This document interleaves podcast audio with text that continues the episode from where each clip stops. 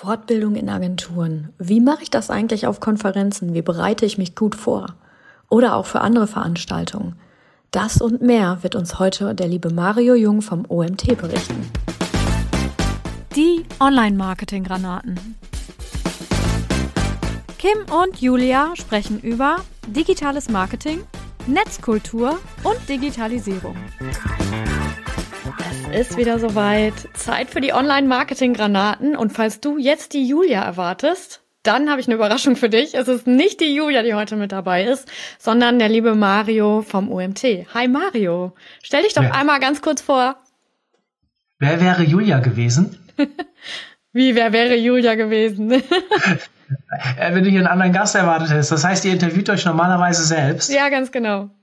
Cool. Also, ich freue mich, dass ich Julia ersetzen darf. Mario Jung, mein Name, ähm, Geschäftsführer vom OMT. Den kennen hoffentlich viele von euch. Wir reden ja hier mit, mit Online-Marketing-Granaten ähm, oder über Online-Marketing-Granaten, wie auch immer. Ihr solltet den OMT vielleicht kennen. Dementsprechend, wenn ihr ihn nicht kennt, schaut mal rein. Ich habe das Ding vor ein paar Jahren gegründet, bin viel unterwegs im Online-Marketing und ja, ansonsten ein bisschen sportverrückt, sagt man mir nach. Mehr muss man nicht wissen, glaube ich. Wer es genauer wissen will, könnte Mario Jung auf Insta oder TikTok suchen. Und dann äh, hat er oder sie auch direkt die äh, Bestätigung, was da los ist. Ja. Mario, krasse Selbstoffenbarung. Das heißt, du hast die Online-Marketing-Granaten dir noch nicht angehört, sonst hättest du die Frage gerade nicht gestellt. Kleine Hausaufgabe für dich. Tatsächlich, tatsächlich habe ich über euren Podcast schon mit mehreren Leuten geredet, die drin sind aber er ist nicht in meiner Playlist. Wundert mich eigentlich, weil wir beide ja so häufig miteinander zu tun haben. Ähm, ist nicht präsent. Jetzt könnte man sagen, liegt's an mir Selbstoffenbarung oder an euer Marketing. Aber dafür sind wir ja hier, damit wir alle noch was lernen. Und da ich sehr, wie, wie wir eben schon festgestellt haben, sehr viel Sport mache, habe ich eigentlich viel Zeit, Podcasts zu hören. Dementsprechend äh, werde ich das ändern, ja. Ja, hör mal rein, wir featuren euch relativ häufig weil ihr oder beziehungsweise der OMT ist halt für mich so Nummer eins Ziel, gerade für ähm, Leute, die neu ongeboardet werden bei uns im Team, für das Thema Fortbildung. Und Fortbildung, gerade in Agenturen, ist ja ein riesengroßes Thema und super, super wichtig, äh, weil, naja, du weißt es selbst, das Online-Marketing, das entwickelt sich stets weiter. Es kommen immer wieder neue Dinge hinzu, es fallen Dinge weg und ähm, dementsprechend ist das natürlich ein Riesenthema.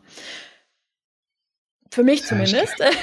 ich denke mal das für dich auch. total gerne. Jetzt habe ich fast ein bisschen schlechtes Gewissen, dass ich mich noch nicht mit eurem Podcast beschäftigt habe, aber äh, vielleicht für die Hörer, Kim und ich Kim ist ja bei uns im Botschafternetzwerk und wir haben sehr viel Austausch, gerade über unsere Social Media Themen. Mhm. Das heißt, ähm, eigentlich weiß ich ziemlich genau, was bei Kim los ist, aber tatsächlich der Podcast gegen irgendwie, kennst du das, wenn du über etwas redest, es voll wahrnimmst, aber dann selbst es gar nicht so richtig realisierst im Nachgang. Also ich habe mit einer eurer Gästinnen sehr lange über euren Podcast schon mal gesprochen und es hat trotzdem nicht Klick gemacht. Keine Ahnung. Egal. Ich, ja, ich kreide es wieder an. Ändern wir ab heute. Und alle, die heute zuhören, äh, sind da ja einen Schritt weiter als ich. Dementsprechend, äh, ich glaube, die breite Masse ist ja wichtiger als ich als Person. Alles gut. Ähm, Mario, wie wichtig ist denn die Mitarbeiterfortbildung in deinen Augen für Agenturen? Gut, als Fortbildungsplattforminhaber sollte ich jetzt natürlich sagen, ultra wichtig. Wir sind aber in einer, intra, in einer interessanten Situation. Also wir sprechen ja die ganze Zeit davon, dass wir in einer Rezession sind und wo wird als erstes gespart? Fortbildung, Personal und so weiter. Ein Thema, mit dem ich viel kämpfe. Vielleicht, was ich in der Vorstellung eben vergessen habe, ich habe ja neben dem OMT auch mal eine Agentur geleitet. Bin immer noch offiziell Geschäftsführer, aber ich habe sie auch jahrelang wirklich ähm, geleitet und dementsprechend mich sehr viel mit Mitarbeiterfortbildung beschäftigt. Und gerade für Agenturen ist es halt ein People's Business. Gell? Also die Agentur ist nur so stark wie ihre Mitarbeiter. Mhm. Und dementsprechend ist es für mich unumgänglich, dass eine Agentur in die Fortbildung ihrer Mitarbeiter, zumindest mit denen, mit denen sie lange zusammenarbeiten möchte, investiert. Ich glaube, das äh, ist, ist A und O. Leider sind ja die Mitarbeiter, äh, die brauchen ja oftmals ein bisschen Schubser, dass sie selbst darüber nachdenken, sich fortzubilden. Das finde ich immer ein bisschen schade. Da ticken manche natürlich auch ein bisschen anders, kann man nicht so über einen Kamm scheren. Aber grundsätzlich ist die Agentur die Geschäftsleitung einer Agentur sollte ein sehr großes Interesse daran haben, dass ihre Mitarbeiter immer besser werden, weil am Ende färbt es auf die Marke der Agentur ab. Also für uns, ich habe es ja gerade kurz gefeatured, ähm, ist Fortbildung extrem wichtig und ich äh, glaube ziemlich fest daran, dass wenn man eine, ich sage jetzt mal eine Fortbildungskultur im Team entwickelt und das tun wir. Wir haben letztes Jahr im fünfstelligen Bereich in äh, Fortbildung investiert in Summe. Das ist für so eine kleine Agentur, wie wir es sind, finde ich schon eine Menge Holz und ähm, ja, also ich glaube schon, dass das extrem wichtig ist, gerade im äh, Online-Marketing. Ähm, Wahrscheinlich auch im, im ich sag jetzt mal, Offline-Marketing. Äh, da habe ich allerdings nicht so viele Ahnung von. Ähm, falls jemand von euch, äh, von den Hörerinnen und Hörern, Bock hat, dazu mal in den Podcast zu kommen, herzlich eingeladen. Ähm, aber ja, also ich finde es ebenso wie du eben extrem wichtig und ähm, wir haben schon viele verschiedene Dinge äh, ausprobiert und verschiedene Formate ausprobiert.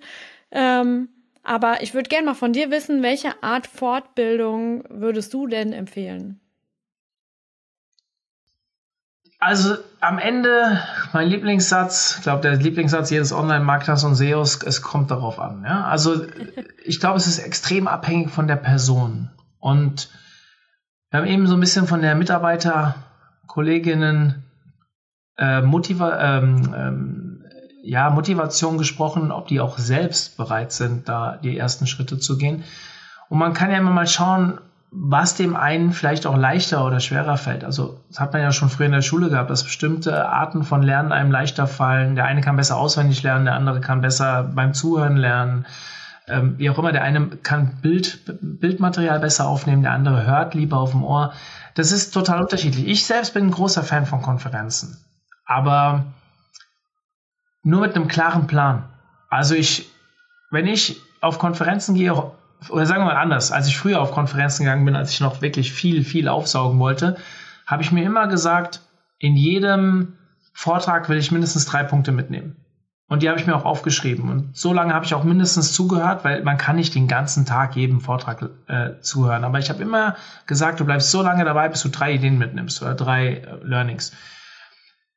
Ich mag aber auch kleine intensive Workshops. Also das jetzt zum Beispiel unsere Speaker Academy, die wir jetzt machen. Ich meine, die geht drei Tage, so klein ist der gar nicht, aber ultra intensiv. Mag ich. Ja, oder ich war bei Karl Kratz früher. Wir waren ja sogar mal zusammen bei einem Seminar von Karl. Da mhm. nee, irgendwann steige ich aus, weil so viel unglaublich viele Inhalte da durchkam, ähm, in meinen Kopf reingeschossen sind, wie Karl immer sagt, einen Synapsenbrand verursachen. Das ist auch cool, weil es vielleicht eine andere Art von Druckbetankung ist. Ich, das muss aber jeder für sich rausfinden. Und dann kommt es auch darauf an, was ich lernen will. Ist es ein großes Thema? Damals war das Seminar über Conversion-Optimierung, mal so einen generellen Blick darauf zu bekommen. Wenn ich aber vielleicht einen kleinen Case habe, wie installiere ich einen Tag Manager, dann muss ich mich ja auch irgendwie fortbilden. Und da reicht dann vielleicht auch mal ein Webinar oder vielleicht sogar nur ein YouTube-Video. Ich glaube, das wir reden ja nachher noch, wie ich ähm, das aufbauen würde in, oder wie ich es damals aufgebaut habe in der Agentur. Dann kann ich da vielleicht mal ein bisschen drauf eingehen, worauf ich da auch besonders Wert lege. Und dann mhm. kommt es, glaube ich, noch deutlicher heraus. Ja, also äh, ich kann das bestätigen so. Ähm, also ich gehe auch gerne auf Konferenzen, ich gucke mir auch gerne oder bin, nehme gerne an äh, Offline ähm, Weiterbildung teil. Vor allen Dingen so nach der Corona-Zeit, wo ja vieles eben am Bildschirm auch stattgefunden hat. Äh, ich, also ich persönlich für mich buche keine Online-Weiterbildung mehr, weil mich das einfach, ähm, ich kann da nicht so viel mitnehmen am Bildschirm. Mhm. Na, ich brauche die Menschen und ähm, ich habe ja das weißt du, die Hörerinnen und Hörer wissen es aber nicht. Äh, mein Einstieg in das ganze Online-Marketing-Thema, Suchmaschinenoptimierung, Content-Marketing und so weiter, habe ich ja tatsächlich alles über den OMT erstmal gemacht. Also ich habe die beiden SEO-Seminare von dir besucht, ich war bei dir im LinkedIn-Seminar. Ähm, mittlerweile darf ich selber bei euch Seminare halten, was ich sehr cool finde. Ähm, und das war auf jeden Fall immer äh, sehr, sehr gut. Ne? Das zum Beispiel dieses Content-Marketing-Seminar, das war ja dann in der ähm, äh, Corona-Zeit, da habe ich nicht so viel mitgenommen, wie jetzt zum Beispiel in den beiden SEO-Seminaren von dir. Ne? Also von daher, ähm, ja, finde ich das auch mega, mega toll. Und eben Konferenzen. Jetzt steht ja bald der OMT an zum Beispiel. Ne? Wir sind alle schon ganz kribbelig. Das ganze Team ist mit dabei. Ähm, ja, und da darf ich ja sogar selber speaken. Das ist mir auch immer eine besondere Ehre. Ähm, ich stehe total gerne auf der Bühne. Leider kann ich nicht vorher an der Speaker Academy teilnehmen, weil mir familiär da was dazwischen kommt. Ich hatte ja eigentlich gebucht. Ähm, aber mein Mann äh, ist beruflich eingebunden und äh, wir haben halt nicht den Luxus, äh, über mehrere Tage eben die Kinder bei Oma und Opa lassen zu können. Und deswegen geht's halt leider nicht. Aber nun ja, und äh, jetzt ist aber eben, wie gesagt, der OMT. Und äh, vielleicht lässt du dich ja dazu hinreißen, mir zu sagen, welche Vorträge du den Hörerinnen und Hörern empfehlen würdest. Wow, da muss ich.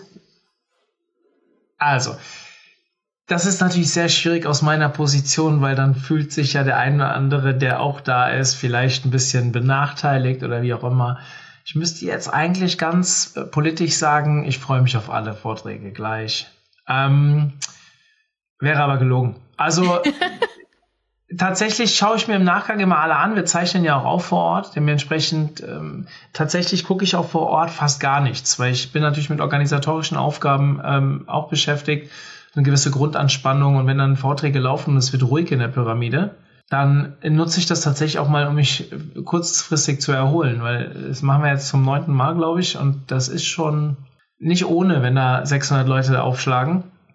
Ähm, aber ich bin ja von Haus aus Suchmaschinenoptimierer und da gibt es natürlich ein paar Speaker, auf die ich mich sehr freue, beziehungsweise auch auf die Themen. Also Bastian Grimm, der bei uns im der Mittagspause so eine Art Keynote hält. Also wieso Keynote? Weil immer die Mittagspause einen Vortrag anbieten oder ein Format anbieten, damit wir die Küche ein bisschen entlasten und nicht alle gleichzeitig zum Buffet rennen. Hm. Aber der hat ein cooles Thema und Bastian höre ich unglaublich gerne zu. Ähm, tatsächlich ist er als Person für mich noch interessanter, wie er spricht und so weiter, weil man von ihm auch viel lernen kann. Wichtiger als das Thema, aber er redet über KI, ist ein Thema, was er wirklich als einer der führenden aktuell in Deutschland auch vorantreibt, zumindest im Online-Marketing-Kosmos. Deswegen freue ich mich darauf. Ich freue mich sehr auf das Thema von der Vanessa Wurster, weil das Thema ähm, Navigation und so weiter ist halt etwas, mit dem wir uns gerade selbst sehr viel beschäftigt haben. Wir haben ja im April unsere Navigation umgestellt und mhm. sind immer noch nicht 100% glücklich und fertig. Also es ist deutlich besser als vorher, aber testen da immer noch viel. Ich bin ja auch sehr Social Media lastig mittlerweile unterwegs. Da gibt es natürlich auch ein paar Themen, da bist du ja auch äh, mit dabei. Da gibt es auch ein paar Themen, die mich interessieren, aber angucken werde ich mir final alle. Tatsächlich bin ich so ein bisschen raus bei dem Thema Webanalyse. Da fehlt mir die Geduld auch ein bisschen für. Bin ich ganz froh, dass ich hier intern jemand habe, der das macht. Was aber nicht irgendwie bedeutet, dass die Vorträge dazu vom Sven Deutschländer oder von Markus Bersch irgendwie abwertend sein sollen. Im Gegenteil, das sind zwei Top-Speaker zu diesem Thema. Ich glaube, jeder, der sich mit Webanalyse auseinandersetzen möchte, ist da äh, super aufgehoben. Also, das ist schwer. Ich freue mich aber besonders auf die Website-Klinik am Ende mhm. die wir ja auch jedes Jahr machen, wo wir einen konkreten Fall, der auch übrigens die nächsten Tage äh, feststeht, dann an die zehn Experten geschickt wird und die analysieren diese Webseite und stellen es dann ihre Analyse vor.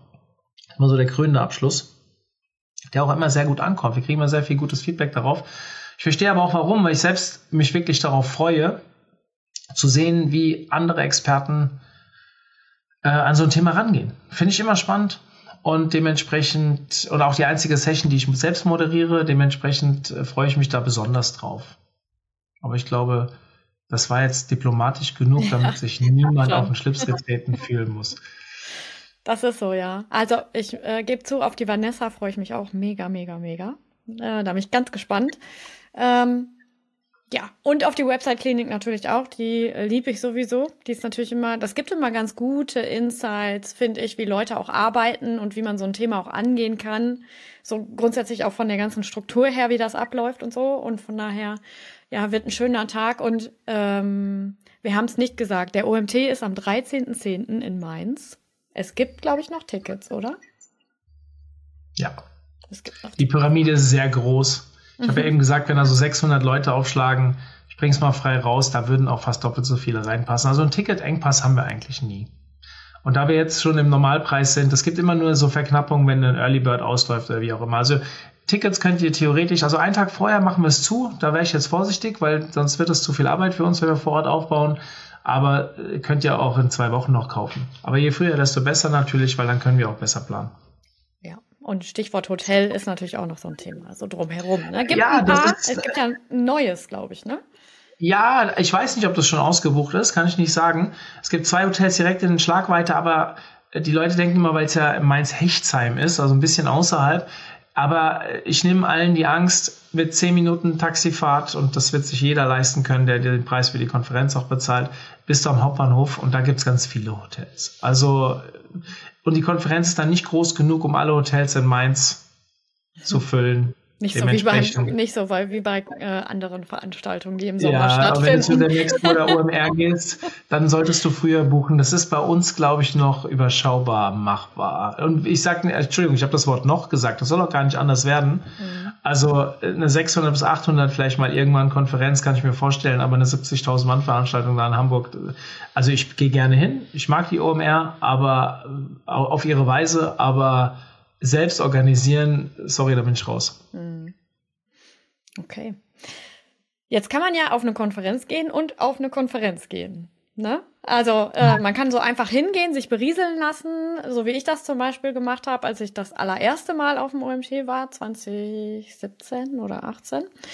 Ähm, oder aber man bereitet sich vor und ich weiß, du bist der Held in äh, Vorbereitung, was so Veranstalt äh, Veranstaltungen angeht. Und gib uns doch mal so ein paar Tipps, wie ich mich optimal jetzt beispielsweise auf den OMT vorbereiten könnte. Es kommt natürlich immer darauf an, was ich auch für Ziele habe. Jetzt, wenn wir mal über die Fortbildung reden, weil es ja heute das Topic ist, dann habe ich ja vorhin schon mal durchklingen lassen. Ich nehme mir gerne vorher die Agenda schon zurecht, und überlege mir, ja, keine Ahnung, was passt denn momentan zu meinem Aufgabenfeld oder beziehungsweise was passt zu den Challenges, die mich irgendwie gerade ähm, verfolgen. Und dann versuche ich, drei bis fünf gute Punkte mitzunehmen. Tatsächlich, wenn ich das nicht schaffe, manchmal auch wenn ich es schaffe, aber meistens, äh, wenn ich es nicht schaffe, gehe ich auch gerne mit dem Speaker im Nachgang noch in Austausch und versuche mal mit ihm ein bisschen ins Gespräch zu kommen. Das fällt mir ein bisschen einfacher, weil ich jetzt schon sehr lange in dem Kosmos unterwegs bin. Ich erinnere mich an meine allererste Konferenz in Köln, damals der SEO Day 2013 war es, glaube ich. Da ist mir es auch schwer gefallen, mhm. weil ich nicht genau wusste, wie spreche ich die Leute an und so weiter. Aber ich kann euch sagen, beim OMT ist das sehr einfach, mit den Leuten ins Gespräch zu kommen. Keine Scheu. So.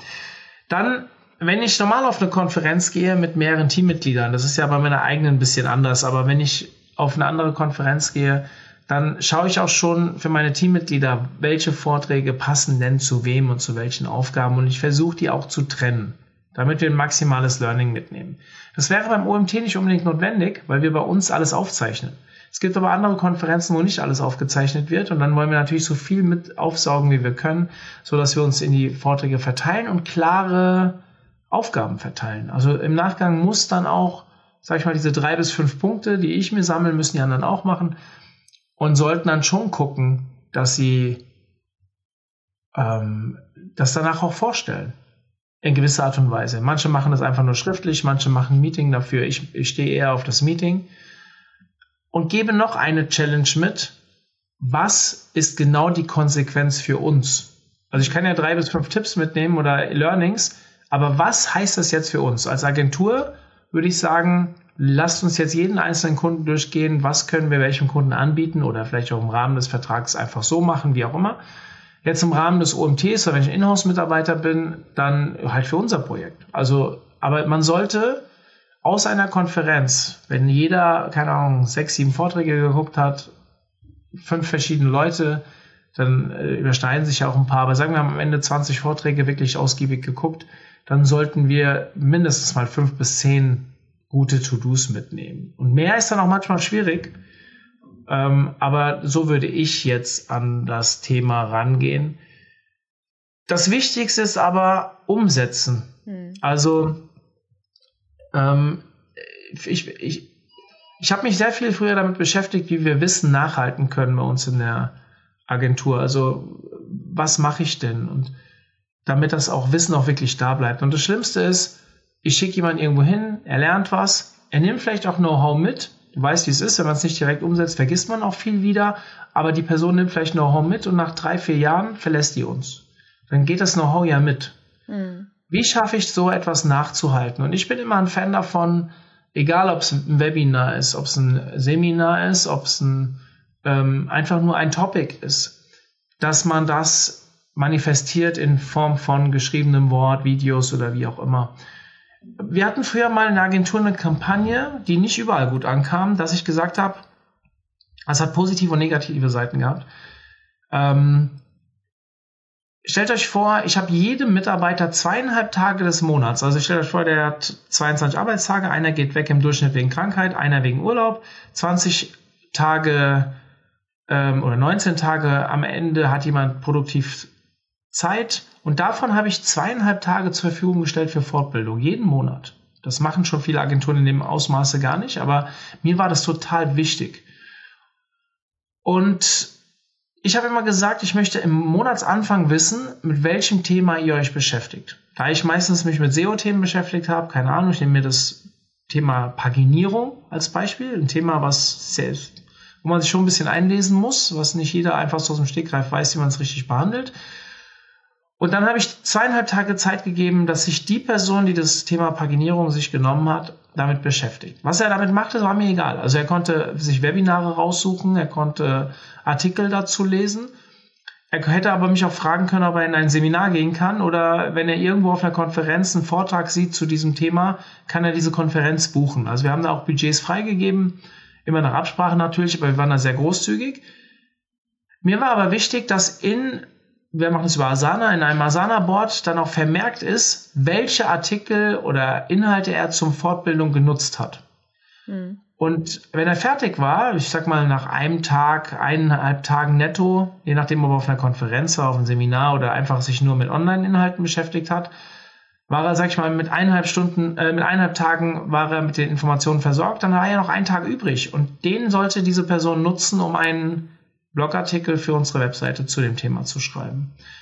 Nicht, weil ich diesen Blogartikel haben wollte. Ja, ist ein schönes Abfallprodukt in Anführungszeichen, dass es ja auch auf unsere Sichtbarkeit einzahlt, dass es ähm, zeigt, dass wir die Expertise jetzt im Team haben und so weiter. Alles schön. Aber vor allem auch, weil der Mitarbeiter ähm, sein Wissen manifestiert hat. Also, dass er im Endeffekt, wenn er sich damit beschäftigt, es dann nochmal in eigenen Worten runterschreibt, Ihr kennt das, wenn ihr früher in der Schule einen Spicker geschrieben habt, wenn ihr ihn fünfmal geschrieben habt, braucht ihr ihn nicht mehr mitnehmen, mhm. weil ihr wusstet, was draufsteht. Und genau so ist das in dem Fall halt auch.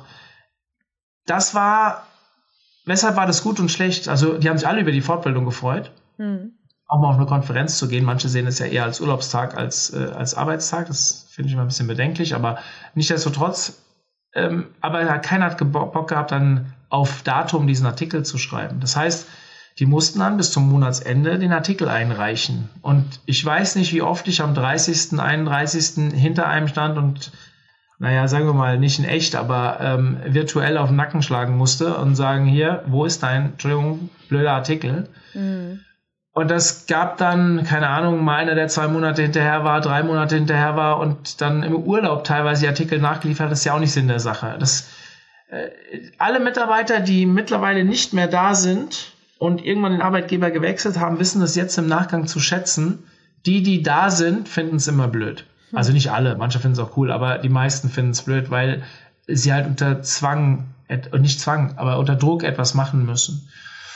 Aber äh, wir haben halt extreme Know-how-Sprünge gespürt. Plus im Asana-Board steht ja die Quelle hm. der Inhalte plus am Ende der Link zu dem Ergebnis, also zu dem Artikel, den wir produziert haben. Plus, dass es natürlich auch auf den Vertrieb eingezahlt hat, indem wir mehr Blogartikel hatten, indem wir Social Media Arbeit machen konnten, ähm, was wir dann sehr gerne auch mitgenommen haben, war es aber schon wichtig, dass wir dieses Know-how nicht nur bei dieser Person im Kopf parken, sondern wenn er weg ist und wir brauchen das Know-how noch, wissen wir sofort, wo wir es wieder nachlesen können und das Know-how wieder weit wieder ähm, zurück aufbauen können. Und das hat uns sehr geholfen. Ich weiß gar nicht, wie die Agentur das jetzt macht. Ich bin ja fünf Jahre da raus ähm, als operativer Geschäftsführer. Ob die das immer noch so machen, glaube ich nicht. Ist zu oft Thema. Die haben, Sascha hat das bestimmt ein bisschen umgebaut. Aber zu meiner Zeit bin ich damit sehr gut gefahren. Und ich kann jedem nur raten, entweder setzt ihr Wissen was ihr aufbaut, egal über Konferenzen, Webinar und so weiter, direkt für einen Kunden oder auf einer Spielwiese, auf einer eigenen Webseite, was auch immer, um. Oder ihr schreibt es zumindest runter und sammelt die Quellen, damit ihr es jederzeit sofort wiederfindet, ohne großen Zeitaufwand. Jetzt habe ich viel geredet, sorry, mhm. aber ähm, ich glaube, es war mir wichtig, das nochmal äh, äh, zu erwähnen, wie ich an Fortbildung rangehen würde. Mhm. Bei uns ist es so, dass wir ähm, im Nachgang unseren berühmten Learning Lunch machen und wir dann eben diese Dinge alle zusammentragen, die du auch genannt hast. Also wer hat was mitgenommen, wer war in welchem Vortrag, was waren so die wichtigsten Learnings und äh, das mit dem, was setzen wir um, das knüpfe ich jetzt nochmal mit an äh, für den mhm. OMT eben, der jetzt ansteht. Aber ja, ähm, sehr cool. Vielen Dank für diese Insights auf jeden Fall. Gerne. Mega. Dann habe ich eine letzte Frage an dich. Ja, gerne. Wenn du, und du hast ja jetzt nun mal auch Erfahrung schon relativ äh, viel mit ReachX und OMT und allem, ähm, wenn du jetzt die Fortbildung für eine neue Agentur gestalten würdest, wie würdest du vorgehen und wie würdest du äh, oder welche Prioritäten würdest du setzen? Es kommt natürlich ein bisschen drauf an, was ich für eine Agentur habe. Aber da geht es um inhaltliche Themen. Ich weiß, am Anfang sind finanzielle Mittel oft noch beschränkt. Eine Agentur wird oftmals ohne ähm, Kapital erstmal gegründet, dann müssen die ersten Aufträge reinkommen. Am Anfang hat man aber auch meistens noch relativ viel Zeit, auch sich noch fortzubilden, weil noch nicht so viele Aufträge da sind. Diese freie Zeit muss man irgendwie aufteilen in Vertriebsaufgaben und in Fortbildungsaufgaben. So war es zumindest bei mir damals und ich sehe, äh, du weißt, bei uns im Kosmos gibt es einige Agenturen mit zwei, drei Mitarbeitern, die viel mit uns schon machen. Und da habe ich einen guten Einblick und natürlich fragen die mich auch häufig um Rat. Dementsprechend sehe ich über die Jahre natürlich auch, was einen guten Impact hat und was nicht. Ich bin ein großer Fan davon, die Zeit, die man nicht auf Kunden arbeitet, für Fortbildungsinhalte auch intern mit einem Bonussystem oder wie auch immer zu ähm, gestalten, so dass man auch einen Anreiz liefert, an die Mitarbeiter oder für sich selbst. Da ist es natürlich mit dem Bonussystem ein bisschen schwierig, aber sich fortzubilden. Ähm, am Anfang habe ich ja meistens sogar mehr als diese zweieinhalb Tage, die ich jetzt meinen Mitarbeitern bei einer fast Vollauslastung damals gegeben habe. Die Frage ist aber, nutze ich es auch dafür? Ja, also wir, wir kennen das bestimmt, alle, die eine Agentur gründen oder sich selbstständig machen, machen das ja oftmals, weil sie eine gewisse Freiheit haben wollen. Nach ein, zwei Jahren werden die eingeholt mit dem Thema, so viel Freiheit hat man gar nicht. Weil A, man muss sich um Themen kümmern, die man sich als Inhouse-Mitarbeiter nicht kümmern muss, wie zum Beispiel Vertrieb, Personalbetreuung und so weiter. Und es dauert halt auch einen bestimmten Moment, bis man solche Themen abgeben kann. Ich weiß nicht mehr, bei wie vielen Mitarbeitern wir die erste HR-Mitarbeiterin eingestellt haben. Oder ja, also das sind einfach zu viele Aufgaben rund um das Kernthema, die dann anfallen, wenn man ein bisschen wachsen will. Als Freelancer ist es vielleicht ein bisschen anders, aber auch der muss Aufträge bekommen. Und wenn dann mal eine schwierige Phase kommt, muss man halt auch in Vertrieb investieren. Ja, man kann es dann vielleicht aus Bali rausmachen, aber Präsenz ist meistens erfolgreicher als ähm, Remote. Zumindest kriege ich das jetzt so über die Zeit mit. Gibt aber auch Ausnahmen. Manche kommen damit sehr gut klar. Ist alles, äh, ich will das auch jetzt überhaupt nicht diskutieren, ob Remote besser ist als mhm. Präsenz. Das muss jeder für sich entscheiden.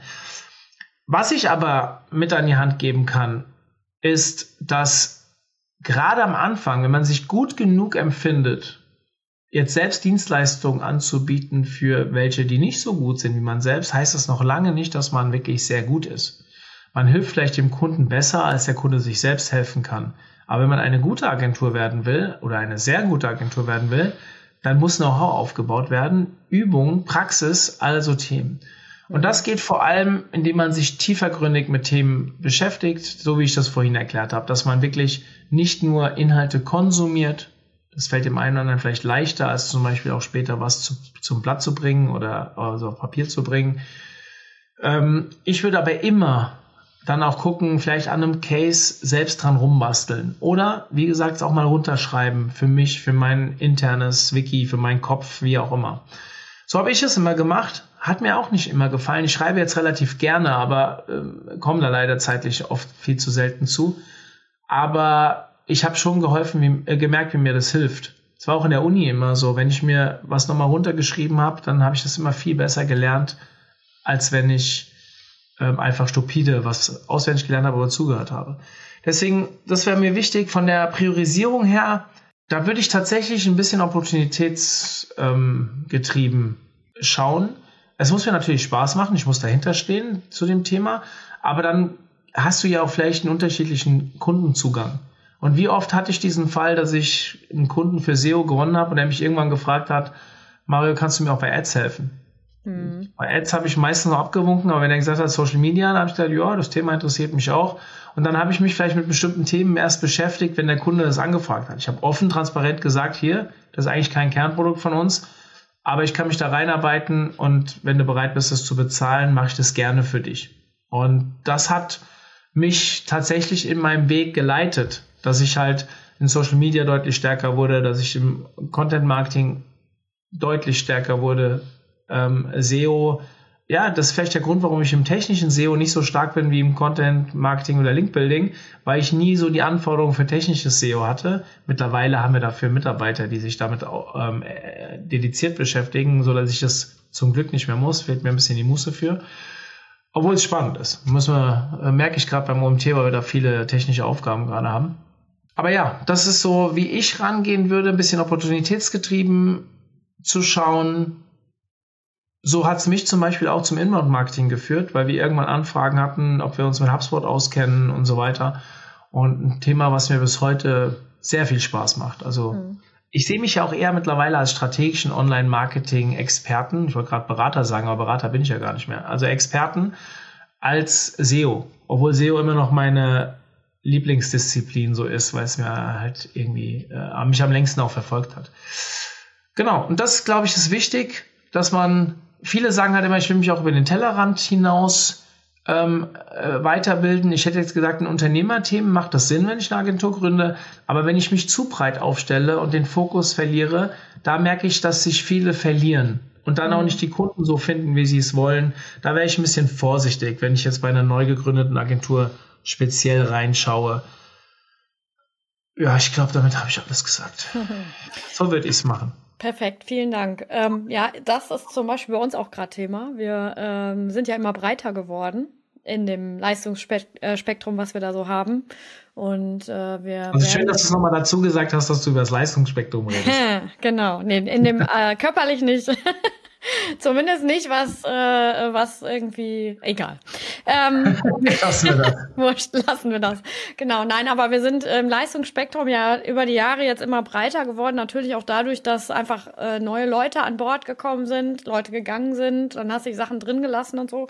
Und jetzt äh, werden wir uns demnächst nach dem OMT äh, mit unserem Führungsteam zusammen einschließen und nochmal wieder an der ähm, Positionierung feilen und einfach wieder Themen nach vorne stellen, damit wir äh, es einfach auch leichter haben im Vertrieb wieder. Ne? Weil es ist tatsächlich so, je mehr ich mache, desto weniger leicht ist es halt dann auch die richtigen Kunden ähm, zu finden und anzusteuern. Und auch wenn man jetzt, äh, ich sag mal, Account-Based Marketing machen möchte, äh, dass man da halt eben guckt, dass man ähm, ja nach vorne geht. Ne? Also von mhm. daher, das ist auf jeden Fall ein Thema, glaube ich, was immer wieder kommt. Äh, Position, upsala. Positionierung äh, muss man immer mal wieder angucken. Aber das ist ja nicht das heutige Thema. Also ich glaube, zum Thema Fortbildung haben wir jetzt einen ganz guten Abriss erstmal gegeben. Ich danke dir ganz, ganz herzlich, dass du mitgemacht ja. hast und uns deine Insights gegeben hast. Ähm, aber der äh, Online-Marketing-Granaten-Podcast ist nicht der Online-Marketing-Granaten-Podcast, wenn ich nicht noch am Ende meine drei Fragen anstellen würde. Und das erwischt dich natürlich jetzt eiskalt. Das ist schön. ich habe immer drei äh, besondere Fragen an ähm, meine Interviewpartner und ich ähm, werde dich jetzt befragen. Und äh, wir fangen mal an mit einem Thema, was dir bestimmt gut liegt. Du hast eingangs erzählt, dass du äh, bisschen sportverrückt bist. Und das ist, ähm, ich beobachte das ja jetzt eigentlich so vor allen Dingen, seitdem du angefangen hast mit der Lauferei. Ich bin ja selber auch Läuferin. Äh, hatte eine längere Pause, bin aber jetzt eigentlich wieder gut drin und ähm, regelmäßig unterwegs. Und äh, was mir ja total fehlt, ist so der Biss. sportlich gesehen. Ne? Ich bin nicht so der Gewinnertyp. Ich mache das, weil es mir gut tut, weil mein Stresspegel sinkt ähm, und ich einfach auf neue Ideen komme, wenn ich äh, irgendwie Sport mache. Aber du bist da ja schon ein bisschen krasser unterwegs und ich die Frage hast du bestimmt schon öfter gehört. Lange Rede, kurzer Sinn. Wie schaffst du es, so motiviert zu bleiben und da auch so hartnäckig, sag ich mal, da über deine Grenzen zu gehen? Ne? Weil das ist ja wirklich, wenn ich nach vorne will, sportlich gesehen, dann muss ich halt Grenzen überschreiten. Und das ist bei dir sehr, sehr beeindruckend, äh, finde ich zumindest. Und ja, wie motivierst du dich? Gar nicht. Das machen andere. Toll. das machen andere. Nein, ich habe äh, tatsächlich, äh, wie du weißt, ich habe ja schon eine längere sportliche Vergangenheit. Ich habe früher Fußball mhm. gespielt, auch relativ erfolgreich. Bin jetzt kein Profi geworden, aber konnte zumindest mein Studium sehr gut damit finanzieren. War auch kurz davor, ähm, das zu schaffen. Und natürlich hat mich das geprägt über die Jahre. Und äh, ich habe natürlich damals schon gemerkt, dass man viel Anerkennung auch bekommt, wenn man äh, sportlich gut ist, aber auch der, vor allem deswegen, weil man vielleicht auch ähm, ja, körperlich fitter ist als andere und da andere auch einen gewissen Neid haben. Aber mir geht es gar nicht um den Neid, sondern darum, dass man merkt, dass man anderen überlegen ist oder vielleicht einfach mit mehr Qualität durchs Leben geht. An diese, äh, ich hatte zwischenzeitlich auch eine Phase, wo ich mehr auf die Arbeit geschaut habe, dann kamen die Kinder und so weiter. Und ich habe natürlich auch zugelegt. Mir hat nie jemand gesagt, du bist dick oder fett. Das kam nicht vor, weil ich halt früher auch extrem durchtrainiert war und das war immer noch absolut im Rahmen. Aber ich habe mich nicht mehr wohl gefühlt. Ich habe gemerkt, dass ich bestimmte Dinge, natürlich auch im Alter ge geschuldet, nicht mehr so umsetzen kann, beim, beim Fußballspielen mit Freunden mich nicht mehr so drehen kann, dass ich schwerfälliger die Treppen hochkomme. Und weil ich auch so ein Gefühl für meinen Körper entwickelt habe über die Jahre, habe ich das natürlich auch deutlicher gespürt. Und irgendwann habe ich gesagt, ich möchte mir jetzt selbst noch mal was beweisen. Das fiel mir am Anfang auch nicht immer ganz leicht. Aber ich habe zum Glück die Gabe, dass ich wenig Schlaf brauche, also auch gar nicht viel schlafen kann und trotzdem ausgeruht bin und Zeit habe, wenn andere Menschen eh keine Zeit für mich haben. Und dann habe ich früher gearbeitet und irgendwann habe ich gesagt, hey, die Arbeit läuft ganz gut, jetzt würde ich gerne wieder ein bisschen mehr Sport machen. Habe aber auch die Ausbildung dafür. Ich bin äh, ausgebildeter Fußballtrainer, ich habe einen Studiotrainerscheine gemacht, ich bin Ernährungsberater, also Fortbildungen gemacht und wusste natürlich, also Ernährungsberater merkt man an meiner Ernährung nicht. Ähm, ich bin selbst da, das ist so meine große Schwachstelle, aber ich habe irgendwann entscheiden müssen, wenn du weiter so gut und ausgiebig essen möchtest, was mir echt viel Spaß macht, dann muss ich einfach noch mehr Sport machen, weil sonst ja, reicht's halt nicht. Und das habe ich sukzessive gesteigert. Also ich habe das über Jahre und dann kam die Motivation durch Zuspruch von außen. Also es ist wirklich dieses, wie sage ich immer so schön, nach zwei Wochen merkst du selbst eine Veränderung, nach vier Wochen siehst du sie selbst, nach acht Wochen merken es die anderen und nach sechs Monaten fragt dich jeder, wie hast du das gemacht? Mhm. Und das wahrzunehmen von außen hat mich immer weiter motiviert, hier voranzugehen und auch heute noch. Ich treffe oft auf Konferenzen Leute, die ich dann drei, vier Monate nicht gesehen habe. Und natürlich auch Insta. Manche denken, okay, was ist das für ein Narzisst? Aber solange ich eine Person weiterhin damit motiviere, auch an sich zu arbeiten. Und du bist ja eine, die mir schon mal gesagt hat, dass sie das irgendwo, manchmal hast du mich dafür und manchmal findest du es aber auch motivierend.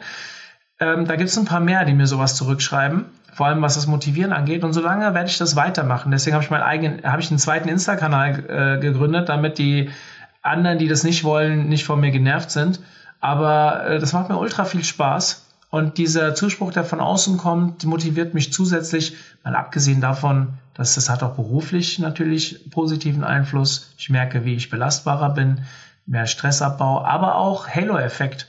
Wenn du so diszipliniert im, im, Sport bist, geht jeder davon aus, dass du es im Job auch bist. In meinem Fall ist das auch so, aber es gibt andere, würde ich sagen, ist das vielleicht nicht ganz so extrem. Und trotzdem, du gibst ja auch schon als Person etwas ab, wenn du in einen Raum reingehst. Also wenn du durchtrainiert in einen Raum reingehst, geht man schon mal davon aus, dass du Geduld hast, dass du ein Ziel verfolgen kannst, dass du körperlich belastbar bist und so weiter. Du, ohne dass du darüber redest, hast du eine positive ähm, äh, Grunderwartung, die der Gegenüber dir gegenüber bringt. Und das alles gibt mir genug Motivation, um das auch weiterzumachen. Stark. Ich finde das, also, du hast mich ja auch wieder zum Laufen gebracht, das weißt du. Und, äh, Schön zu hören. Das, ja, ist ja, ist ja so. Äh, ich habe übrigens äh, eine Laufschule. Also ich bin jetzt im Moment in einer Laufschule, weil ich es nicht geschafft habe, äh, durchzulaufen. Und äh, das hat auch noch mal richtig viel ähm, verändert. A in der Motivation und B auch in der also Strecke, die ich einfach zurücklegen kann dadurch, ne? weil ich weiß, worauf ich achten muss und so weiter. Ja, der Mario. Also wirklich, wirklich cool. Ich bin da wirklich beeindruckt von. Ähm, meine zweite Frage an dich. Du hast morgen einen Pitch bei der Höhle der Löwen. Was würdest du pitchen? Was ich da pitchen würde? Ja. Boah. Was in, das müsste ja was Innovatives sein, wo Leute rein investieren wollen. Ähm, und es sollte aus dem OMT-Kosmos sein, nehme ich an. Oh, etwas so Innovatives, dass ich es bei der Höhle der Löwen pitchen würde. Also wenn ich mir was frei auswählen könnte, hätte es nicht, nichts mit dem OMT zu tun. Ich hätte, ich würde gerne etwas erfinden, was unglaublich gut schmeckt und keine Kalorien hat. Oh, geil, ja, ich da wäre ich dabei. Ich, ich, also ich, ich, ich gebe das zu, ist mein Groß. Also ich habe heute, morgen, also ich weiß nicht, wann das ausgestrahlt wird, aber als wir es aufgenommen haben, ähm, alles, was ich eben an Motivation zu meinem Sport und so weiter gesagt habe, ich bin heute Morgen das erste Mal, ich gefühlt seit vier Monaten, nicht aus dem Bett gekommen. Also auch mir passiert so etwas, nicht oft, aber es passiert. Das hat vor allem auch damit zu tun, dass ich gestern Abend echt viel gegessen habe und äh, es heute Morgen gemerkt habe und auch wenig geschlafen habe und so weiter. Normal kein Hindernis bei mir, aber heute war es schwierig. Ähm, ich habe echt mal geskippt, aber ich esse unglaublich gerne. Also ich bin gar nicht so so derjenige, der so außergewöhnliche Sachen isst oder mag, aber ich esse einfach gerne und viel. Und dann läuft ihm glatt das Wasser im Munde zusammen. ich bin auch nicht so der, der, der so, also es gibt ein paar gesunde Sachen, die ich mag, aber, aber mit Salat kannst du mich jagen. Bin ich ganz offen. Und manche, ich, ich würde gerne mich auf über Salat freuen können, wie über Pommes oder wie auch immer, keine Ahnung. Also mich machst du mit dem Schnitzel halt echt noch glücklich, weißt du? Und das ist halt so ein Thema, ich gehe auch mal gerne in einen Fastfood-Laden. Ich weiß, dass das scheiße ist. Das muss mir keiner erzählen, aber es macht mir, ich mache es einfach gerne. Und etwas zu finden, ich habe gestern Abend, habe ich mir, nachdem ich schon vollgefressen war mit allem, habe ich mir weiße Kinder Bueno gekauft. Geil.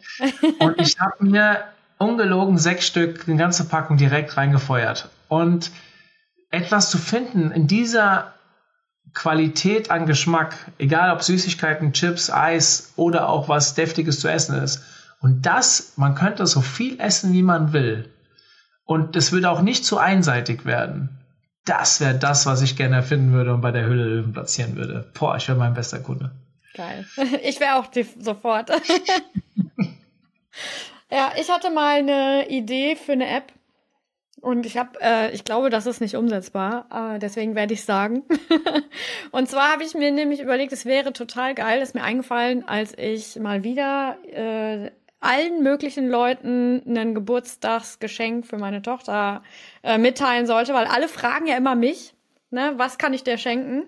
Und äh, da habe ich gedacht, das wäre total geil, wenn es eine App gibt, in der man ähm, einfach die ganzen Shops sozusagen, also so Links reinsetzen könnte, die man dann an die Familien verteilen könnte, wie so eine Wunschliste, die es ja auch bei ähm, verschiedenen Online-Shops schon gibt, aber so eine übergreifende App, ne, wo man äh, diese Wunschliste zusammenstellen könnte, wo die Leute dann äh, reservieren könnten oder auch gekauft abhaken könnten und die sich dann über irgendwie Affiliate oder irgendwie was finanzieren würde. Ne, das wäre so, so, und das müsste natürlich mega, mega geil aussehen. Also auf dem iPad oder Handy super funktionieren, also richtig schön smooth und so. Und äh, das würde ich pitchen. Und ich, vielleicht gibt's mittlerweile Möglichkeiten, das umzusetzen, aber ich habe schon mit, ich glaube, fünf Entwicklern darüber gesprochen. Ich wollte es schon fünfmal umsetzen. Ich habe ein, äh, äh, wir haben schon ähm, wie heißt es, hier so eine, so eine Funktionsbeschreibung und so, das habe ich alles schon gemacht und auch alles schon durchgesprochen, aber es äh, ist im Moment nicht realisierbar, ähm, diese Werbegeschichte, also dass ich das auch sozusagen zurückfinanziere. Es muss ja irgendwie gewinnbringend sein am Ende. Ähm, ja, also das geht nicht, aber das würde ich pitchen. Vielleicht wird sich ja doch jemand finden, der das umsetzen könnte. Das wäre so also, mein Ding. Ich sag ja immer, ich sag ja immer technisch, wir fliegen zum Mond, gell? Dann Wenn das hier jemand hört, der Lust hat, das mit mir umzusetzen, melde dich. ich glaube, dass das sehr gut funktionieren könnte, weil das kann man nicht nur für Geburtstage, sondern für Hochzeiten und alle möglichen anderen Events halt auch nutzen. Und ich hätte auch schon viele Erweiterungsideen. Und auch äh, Ideen, wie man das monetär vielleicht noch attraktiv machen würde für die Nutzer.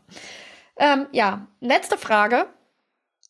Wenn du dir eine Person auf der Welt aussuchen könntest, mit der du ein Bierchen, also ich weiß nicht, ob du Bier trinkst, also ein Getränk deiner Wahl, ein gemütliches, sagen wir mal so, für mich ist das Bierchen so das gemütliche ähm, Getränk. Wenn du dir eine Person auf der Welt aussuchen würde, könntest, mit der du ein äh, Bierchen trinken könntest, wer wäre das?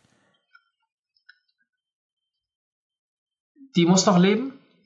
Nein. Also ich lasse jetzt mal, ich würde eigentlich sofort antworten, mein Opa, weil ich ihn nicht richtig kennengelernt habe und ich glaube, ein sehr inspirierender Mensch für mich gewesen wäre, gerade was Sportbereich angeht. Aber lassen wir mal Familie außen vor. Ich glaube, da würde jeder alles geben, um immer einen Tag mit jemandem zu verbringen. Würde ich sagen, Pep Guardiola. Weil Fußball macht mir noch mehr Spaß als Online-Marketing. Ich habe acht Jahre als Trainer gearbeitet, auch nicht unerfolgreich, habe wegen den Kindern aufgehört und ich es faszinierend finde, wie dieser Mann Fußball lebt, plant und so weiter. Und ich glaube, Thomas Tuchel wäre für mich ähnlich. Gut, er ist jetzt zufällig auch noch Bayern-Trainer. Du weißt, ich kenne ein paar Trainer, die in der ersten und zweiten Liga unterwegs sind. Ich habe also auch schon mit solchen, Le auch über den Bund Deutscher Fußballlehrer als A-Lizenzinhaber bin ich ja bei den Fortbildungen dabei, habe ich tatsächlich öfter auch mit sehr, sehr guten Trainern zu tun. Und mit einem Ex-Bundesliga-Trainer habe ich ja sogar schon eine Mannschaft trainiert. Also ähm, das ist nicht mein Problem, dass ich nicht an solche Kontakte rankomme, aber ich würde gerne ganz speziell mich mit dieser Person unterhalten, mhm. weil ich glaube, dass er Fußball nochmal auf ein anderes Level gehoben hat in seinem Leben.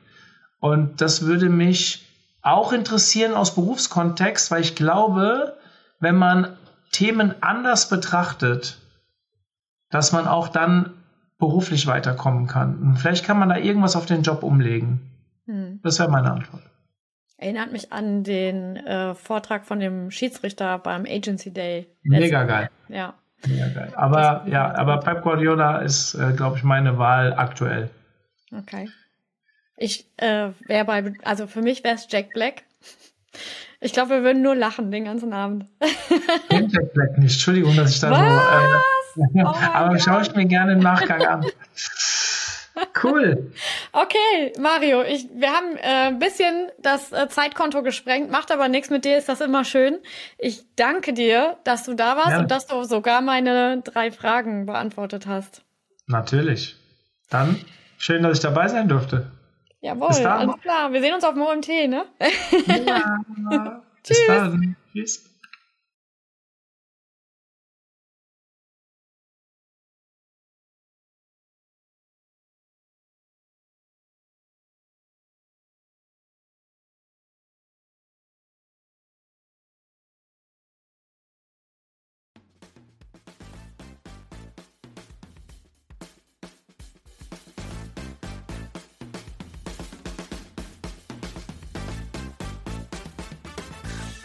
Vielen Dank fürs Zuhören. Wir freuen uns, wenn du jetzt regelmäßig vorbeischaust und unseren Podcast abonnierst.